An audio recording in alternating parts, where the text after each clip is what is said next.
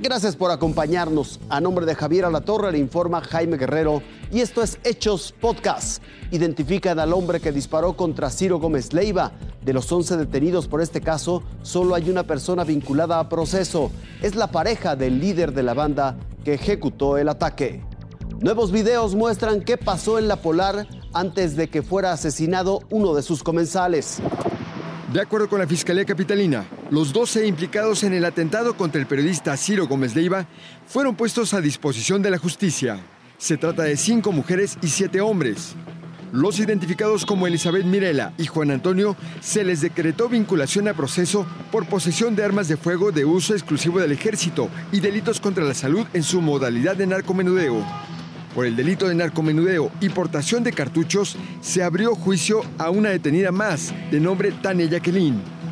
Pedro Paul, supuesto líder de la banda, Cintia, Daniela, Israel, Eric Hazael, Yunuen y Aniceto solicitaron la duplicidad del plazo para que sea el 18 de enero cuando se defina su situación jurídica.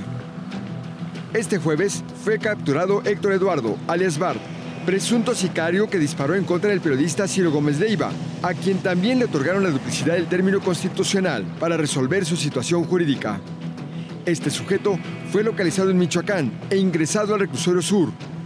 La policía también atrapó a otras cuatro personas en dos cateos, una pareja en Los Reyes La Paz y a dos hombres en Chalco, Estado de México, donde aseguraron dos vehículos implicados en el atentado, entre ellos una camioneta, pero estos últimos no están imputados de manera directa con el crimen.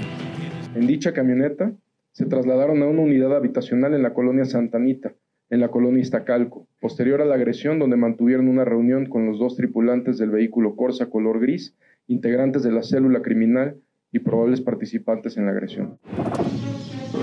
Fueron vinculados a proceso dos de los detenidos tras la muerte de un comensal dentro del restaurante La Polar, a quienes les fue impuesta prisión preventiva justificada. En audiencia ante un juez de control fueron acusados por el delito de quebrantamiento de sellos. Se trata de Braulio Gerardo y Oscar David, detenidos durante un cateo realizado en el lugar de los hechos por autoridades ministeriales, en el cual se percataron que salían de una de las puertas.